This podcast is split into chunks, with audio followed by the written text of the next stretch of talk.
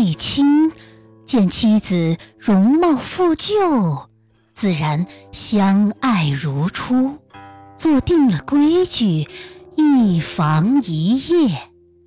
陈氏起先还说三七四六，如今对半均分，还觉得吃亏，心上气愤不了，要生出法来离间他。思量道：“他当初把那两桩毛病来教导我，我如今就把这两桩毛病去摆布他，疑心之事。”家中没有闲杂人往来，没处下手，只有牵令之隙可趁。他爷娘家不住有人来走动，我且把贼情事冤屈他几遭。一来是丈夫变变脸、动动手，省得他十分得意；二来多讨几次气。也少同几次房，他两个鹬蚌相持，少不得是我渔翁得利，先讨他些零碎便宜，到后来再算总账。计较定了，着人去对父亲说，以后要贵重些。不可常来走动，我有东西，自然央人送来与你。父亲晓得他必有妙用，果然绝技不来。义清隔壁有个道婆居住，陈氏背后与他说过，我不时有些东西丢过墙来，烦你送到娘家去。我另外把东西谢你。道婆晓得有些利落，自然一口应承。却说杨氏的父母见女儿大病不死，喜出望外，不住叫人来亲热他。陈氏等他来一次。就偷一次东西丢过墙去，寄与父亲。一清查起来，只说陈家没人过往，自然是杨氏做的手脚，偷与来人带了去。不见一次东西，定要与他淘一次气，淘一次气，定有几夜不同床。杨氏忍过一遭，等得他怒气将平，正要过来的时节，又是第二桩贼情发作了，冤冤相继，再没有个了时，只得寄信与父母，叫以后少来往些，省得累我受气。父母听见。也向陈家绝迹不来。一连隔了几月，家中渐觉平安，鹬蚌不见相持，渔翁的利息自然少了。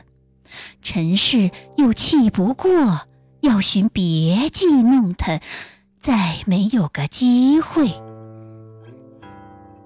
一日将晚，杨氏的表兄走来借宿，义清起先不肯留的，后来见城门关了，大发不去，只得在大门之内、二门之外收拾一间空房，等他睡了。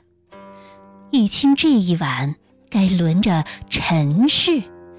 陈氏往常极贪，独有这一夜，忽然连接起来。等义清将要上床，故意推到杨氏房里去。义清见他故此，也就不敢相抢，竟与杨氏同睡。杨氏又说。不该轮着自己，死推硬推，不容他上床。一清费了许多气力，方才钻得进被。只见睡到一更之后，不知不觉被一个人引进房来，把他脸上摸了一把，摸到胡须，忽然走了出去。易清在睡梦中被他摸醒，大叫起来道：“房里有贼！”杨氏吓得战战兢兢。把头钻在被里，再不择声。一清就叫丫鬟点起灯来，自己披了衣服，把房里房外照了一遍，并不见个人影。丫鬟道：“二门起先是关的，如今为何开着？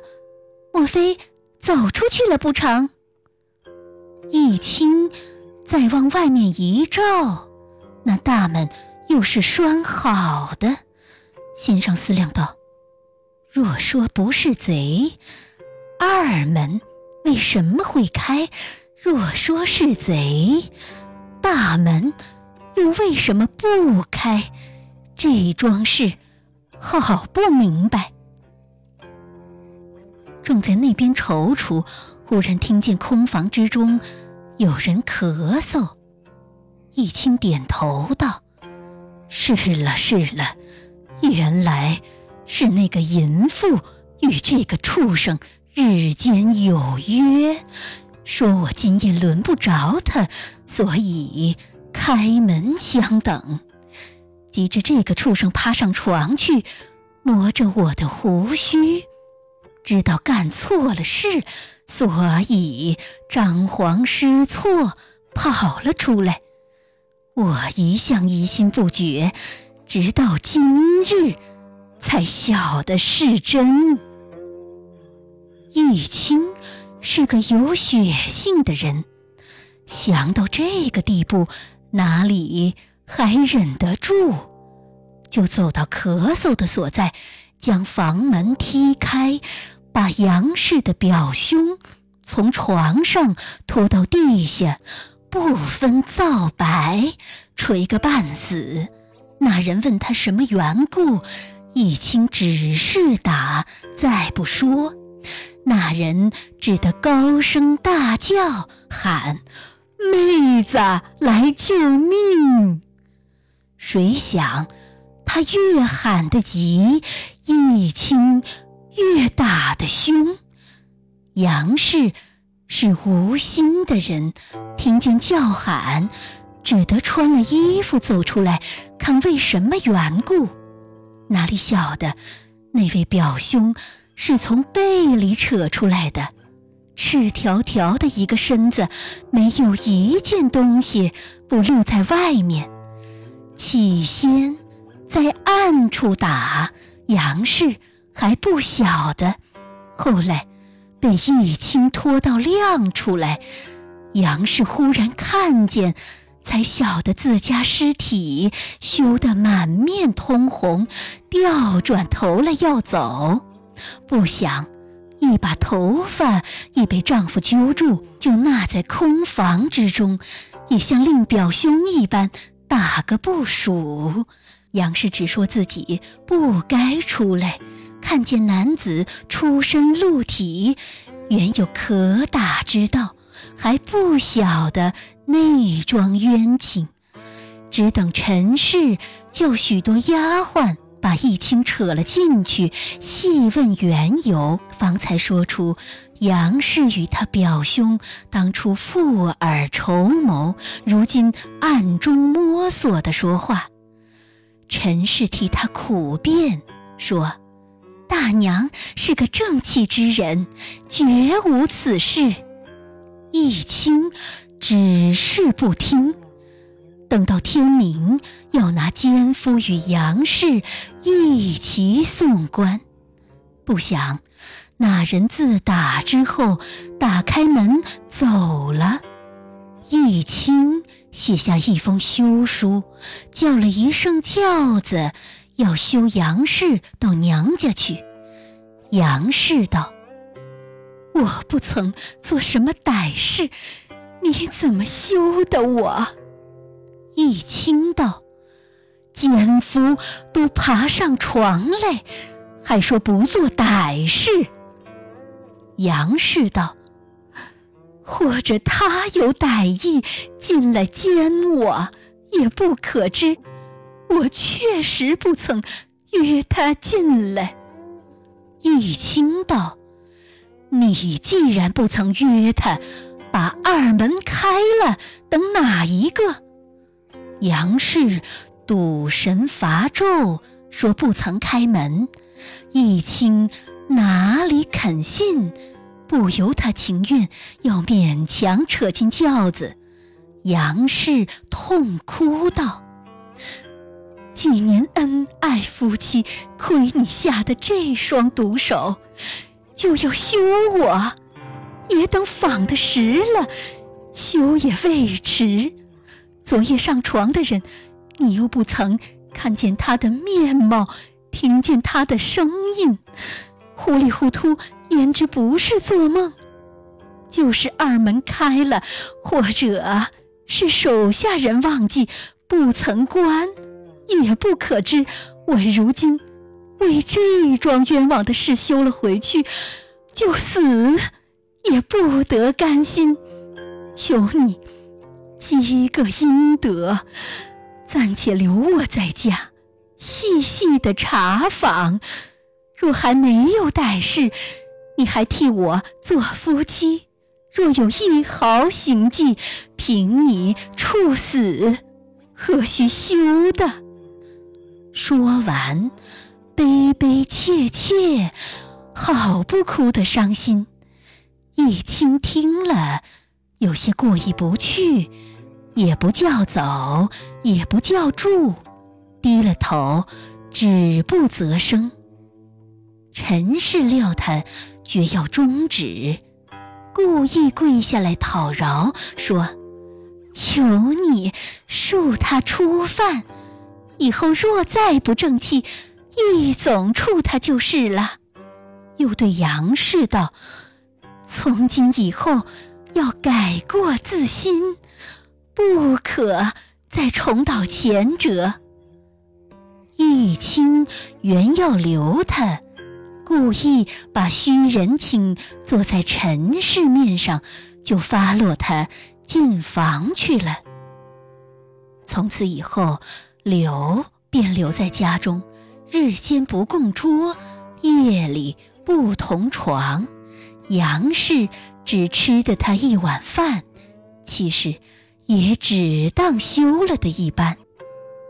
他只说夜进房的。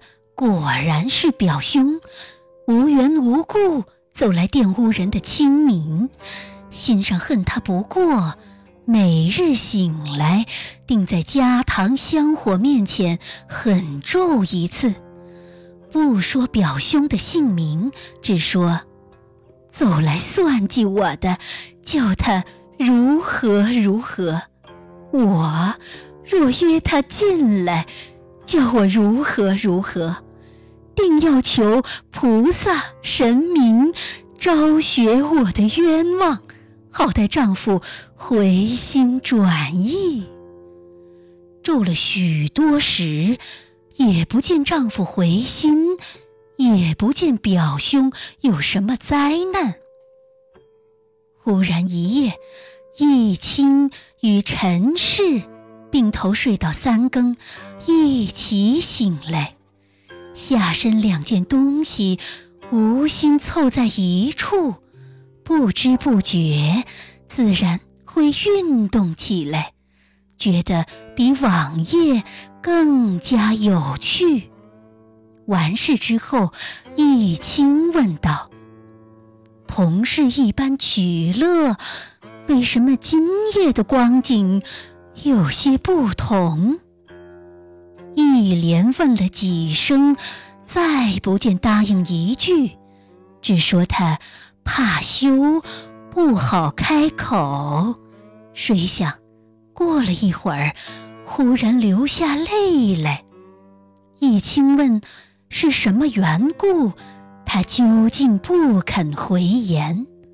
从三更哭起，哭到五更，再劝不住，一清只得搂了同睡。睡到天明，正要问他夜间的缘故，谁想睁眼一看，不是陈氏，却是杨氏，把一清吓了一跳。思量，昨夜明明与陈氏一起上床，一起睡去，为什么换了他来？想过一会儿，又疑心道：“这毕竟是陈氏要替我两个合适，怕我不肯，故意睡到半夜，自己走过去把他送了来。”一定是这个缘故了。起先不知是搂着的，如今晓得，就把身离开了。却说杨氏昨夜原在自家屋里一人独宿，谁想半夜之后从梦中醒来，忽然与丈夫睡在一处，只说。他念我结发之情，一向在那边睡不过意，半夜想起，特地走来请罪的。所以丈夫问她，再不答应，只因生疏了许久，不好就说肉麻的话，想起前情，唯有痛哭而已。及至睡到天明，掀开帐子一看，竟不在自己房中，却睡在陈氏的床上。又疑心，又没去，急急爬下床来寻衣服穿。谁想，裙袄褶裤都是陈氏所穿之物，自己的衣服半件也没有。正在张皇之际，只见陈氏倒穿了他的衣服走进房来，掀开帐子，对着义清骂道：“奸巧乌龟做的好事，你心上割舍不得，要与他私和，就该到他房里去睡。为什么在睡梦之中把我抬过去，把他扯过来？难道？”我该替他守空房，他该替我做实事的吗？易清只说陈氏坐定圈套，替他合了事，故意来取笑他，就答应道：“你倒趁我睡着了走去换别人来，我不埋怨你就够了，你反装聋作哑来骂我。”陈氏。又变下脸来，对杨氏道：“就是他扯你过来，你也该自重。你有你的床，我有我的铺，为什么把我的毡条褥子垫了你们做把戏？难道你自家的被席只该留于表兄睡的吗？”杨氏羞得顿口无言。只得也穿了陈氏的衣服走过房去，夫妻三个都像做梦一般，一日疑心到晚，再想不着是什么缘故。